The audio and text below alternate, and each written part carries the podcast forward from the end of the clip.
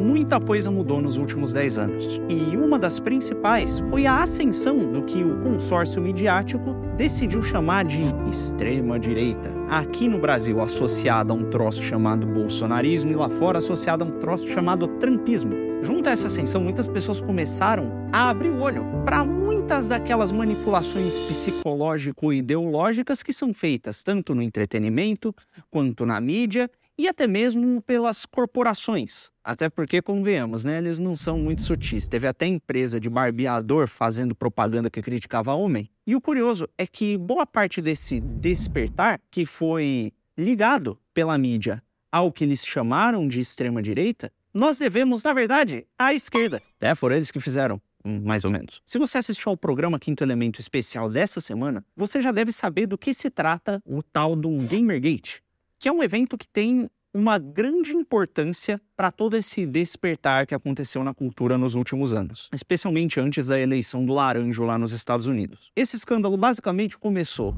com uma fofoquinha envolvendo uma desenvolvedora de jogos que aparentemente dormia com jornalistas em troca de cobertura positiva dos seus jogos, passou por uma femimi que dizia que o Mario era machista porque nos por salvar uma princesa, depois por um vazamento de e-mails dos jornalistas do mundo dos jogos e da tecnologia que acabou saindo em alguns portais da direita americana e que provaram que existia um conluio entre diferentes profissionais da mídia e que esse conluio tinha raiz ideológica, ou pelo menos motivadores ideológicos. E no final de toda essa história, acabou que essa exposição levou todo o establishment que ia desde a mídia mainstream, tanto nacional quanto internacional, da Folha ao Wall Street Journal, até as plataformas de mídia social e a própria ONU se juntarem para literalmente defender a desenvolvedorazinha aquela feminina. Isso pode estar tá parecendo uma intriga periférica para você que não ouviu o nosso programa e não sabe da importância desse evento, mas esse pequeno acontecimento teve como um dos seus resultados o despertar de uma cacetada de jovens, especialmente jovens mais despolitizados que não ligavam muito para política, para esse tipo de manipulação dentro e fora do mundo dos jogos, da tecnologia e do entretenimento. E esses mesmos jovens passaram então a fazer aquele monte de meme anti-woke, a se juntar em fórum, a fazer campanha para denunciar mentira jornalística e causar um verdadeiro rebuliço na internet. Aquele monte de canal reclamando de lacração em filme e esse tipo de coisa surgiu daí. E esses mesmos caras, com esse mesmo modus operandi, ajudaram a catapultar diversos intelectuais da direita lá fora e posteriormente, quando a estratégia foi mais ou menos replicada aqui no Brasil, ajudaram aqui também. E esse modus operandi foi mais ou menos o que elegeu ou ajudou a eleger o Trump. Tem alguns jornalistas da própria esquerda americana que dizem que Gamergate gerou o Donald Trump. E o que é que isso tem a ver com a esquerda? Você deve estar se perguntando. Não parece que eles ajudaram muito, né? E a resposta para isso está em um jornalista chamado Alim Bokhari, eu não sei pronunciar o nome dele, que é um jornalista da direita de um portal chamado Breitbart, que é o mesmo portal no qual o Milo Yiannopoulos, que é um outro expoente dessa direita trampista americana, escrevia, e é o portal do Steve Bannon, que é uma figura altamente controversa, supostamente envolvida em diversas conspirações e coisas do tipo. E esse jornalista fez uma pesquisa. Ele foi lá no Twitter e no Reddit, que é uma rede social de fóruns que é muito usada lá fora, e entrevistou mais ou menos 1.500 pessoas que se envolveram no Gamergate. Tanto pessoas que participavam dos fóruns e investigavam os jornalistas e disponibilizavam material para a galera, quanto gente que estava no Twitter interagindo com a hashtag a favor do movimento e contra o conluio jornalístico woke. E essa pesquisa tinha como objetivo traçar mais ou menos o perfil político das pessoas que participaram. E, pasmem, a maior parte das pessoas que estavam contra os jornalistas se auto-identificavam como esquerdistas. Citando aqui diretamente, 28,4% das pessoas que foram entrevistadas se declararam como liberal, que é, no sentido dos americanos, um esquerdista, né? Ou então como left-leaning, né, que é, é, mais ou menos a mesma coisa. 23,7% se declararam como libertários de esquerda, o que, se você somar aí, né, entender um pouco de estatística, você sabe que, basicamente, mais da metade das pessoas que estavam envolvidas ali se consideravam esquerdistas. E não, nós não estamos falando aqui de uma esquerda raiz PCO. Até porque a maior parte desses caras são americanos, lá não tem uma esquerda raiz especial tão grande. Até os nossos esquerdistas são melhores que os deles. É. A maior parte das pessoas entrevistadas nessa pesquisa se declaravam, por exemplo, como pessoas favoráveis à terminação da vida de bebês na barriga da mãe prematuramente. Muitos deles concordavam com o discurso do establishment midiático e científico a respeito das mudanças climáticas. Não que eu esteja discordando dele aqui no vídeo, né? Eles concordavam, por exemplo, que existia uma desigualdade entre os gêneros, que ela tinha que ser discutida, mas ao mesmo tempo que eles concordavam com isso, eles achavam que se existe um movimento feminista, não tem nada de errado em existir um movimento sobre os direitos dos homens. E ao mesmo tempo, eles se diziam a favor da liberdade de expressão, contra aqueles avisos de gatilho, que para eles, na verdade, eram uma desculpa para autoritarismo, e muitos deles concordavam que o uso da XXX-fobia, ficar chamando os outros de fóbico e poderia estar sendo usado em excesso, e esse excesso mais atrapalhava as causas das minorias do que ajudava. Na economia, esse pessoal não era nem 100% liberalzão, que acha que tem que desestatizar tudo, e nem achava que tinha também que estatizar todas as coisas. Era um meio social-democratazão, assim, provavelmente. Eu tô falando isso aqui para vocês verem que as pessoas que encabeçaram essa revolta contra o establishment midiático, que criou um modus operandi que basicamente boa parte dos, dessa última década que a gente viveu, não eram pessoas com uma cosmovisão tradicional, muito menos cristã. Na verdade, eles estavam muito distantes disso. Eles também estavam muito distantes do que a gente conhece como a esquerda raiz, e ao mesmo tempo, eles também estavam distantes pra caramba da lacração woke que a gente conhece. Apesar de muitas vezes concordarem com eles e terem umas visões meio questionáveis. Vale lembrar aqui que uma das figuras mais proeminentes nesse movimento é uma pessoa que se autodenomina Sofia Narvitz e se diz uma mulher trans, que é contra o movimento LGTV. E se você já está achando isso tudo um pouquinho estranho, calma, que vai ficar um pouquinho pior. Nessa pesquisa, também foi perguntado se os eventos que se desenrolaram ali, ou seja, a exposição de como o establishment, em especial jornalistas mais woke, meio, meio esquerdosos, manipulam as pessoas e mentem, foi perguntado se esses eventos fizeram essas pessoas questionarem as suas convicções políticas. E 61,6% dos entrevistados diz que não. E mais ou menos 60% deles também disse que não se sentia mais inclinado a votar em políticos ou partidos de direita depois que aquilo aconteceu.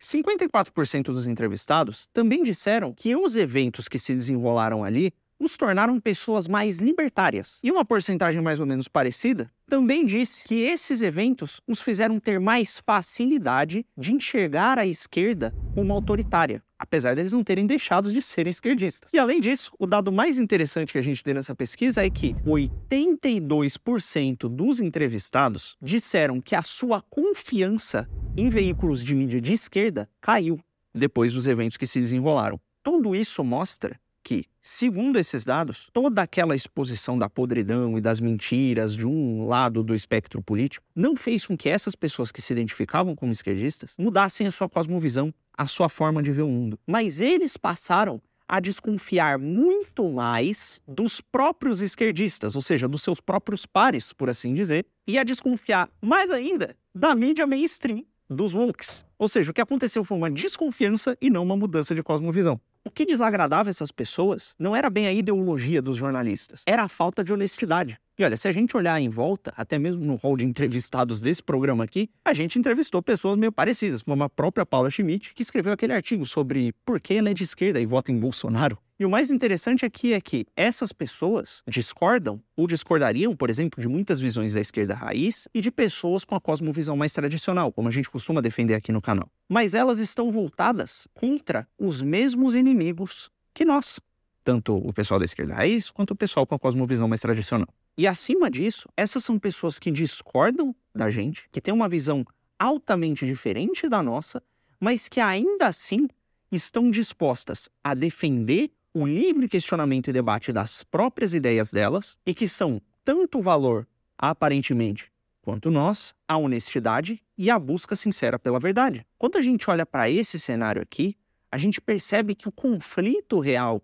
nessa situação não é entre uma esquerda e uma direita, é entre o povo, com todas as suas divergências de opinião, ideológicas e religiosas e de cosmovisão, contra uma pequena elite. Elite essa que é praticamente dona dessa esquerda woke que a gente conhece. Até porque uma elite que, do mesmo jeito que, entre aspas, comprou ou construiu uma esquerda woke para defender os seus próprios interesses, poderia muito bem também construir uma espécie de uma direita permitida para defender o que eles querem que seja defendido. E para para pensar aqui um pouquinho comigo. Se você ainda acha que é estranho um esquerdista marxista, por exemplo, ter os mesmos inimigos que a gente, tenta me listar aí três coisas que um marxista raiz detestaria mais do que um empresário que, assim, hipoteticamente, fosse dono de uma ONG que luta por direitos femininos, um acionista majoritário numa, de uma marca que produz absorventes e, ao mesmo tempo, patrocinasse a formação de uma candidata que também milita por direitos femininos e acabou fazendo um lobby, assim, para fomentar um programa social que distribui absorventes gratuitamente entre as mulheres que a ONG do empresário inventou a pobreza menstrual, que é algo que se dá assim, coincidentemente, comprando os absorventes que o mesmo empresário produz. Esse conluio entre um grande empresário e o Estado para ganhar dinheiro nas costas do pagador de impostos é justamente o que o próprio Marx define como capitalismo, quer você discorde da definição dele ou não, e o que ele se propõe a destruir. E aqueles próprios esquerdistas, mais ou menos do perfil daqueles que participaram do Gamergate, tem mais motivo ainda para detestar um cara desse. Até porque é só você pensar bem. Esse cara tá literalmente usando de uma necessidade e da percepção de fragilidade das pessoas a respeito das mulheres para ganhar dinheiro, tirado do imposto que muitas vezes as próprias mulheres pagam, enquanto prejudica todo o mercado de produção de absorventes, criando uma demanda artificial que joga os preços para cima e acaba fazendo todas as outras mulheres terem que pagar mais caro nos absorventes delas para que ele possa ganhar o seu dinheiro fingindo que está fazendo caridade. Eu acho que eu consigo listar poucas coisas que pareçam explorar mais as mulheres do que esse tipo de iniciativa.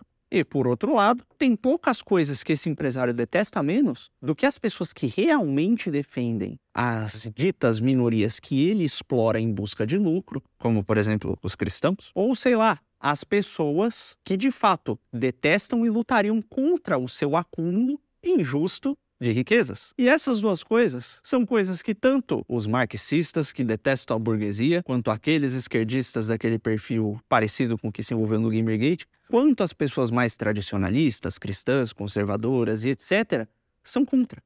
Obviamente que por motivos diferentes. E é exatamente por isso que quando eventos parecidos com os do Gamergate acontecem, os lacaios desse tipo de empresário correm para tentar estigmatizar. Porque, pense bem, se por um evento parecido que começa a prejudicar ele acontece, a esquerda está envolvida, ele estigmatiza o movimento como uma explosão de ódio da extrema direita, o que é que você acha que os esquerdistas passam a pensar? Eles passam automaticamente a ter nojinho daquilo, a se distanciar e a não querer se envolver. Por outro lado, esse tipo de manipulação também pode acontecer com o outro lado do espectro político. Quando pautas sociais são, por assim dizer, compradas e monopolizadas pelos wokes, que são pagos por esses caras, o pessoal cristão, para dar aqui um exemplo mais próximo, que se importa com ajudar os pobres, que se importa com a defesa dos desfavorecidos e etc, etc, etc, fica com um certo nojinho de olhar para essas pautas sociais e se distancia delas porque elas viraram coisa de lacrador, coisa de woke, coisa de esquerdista. É justamente para causar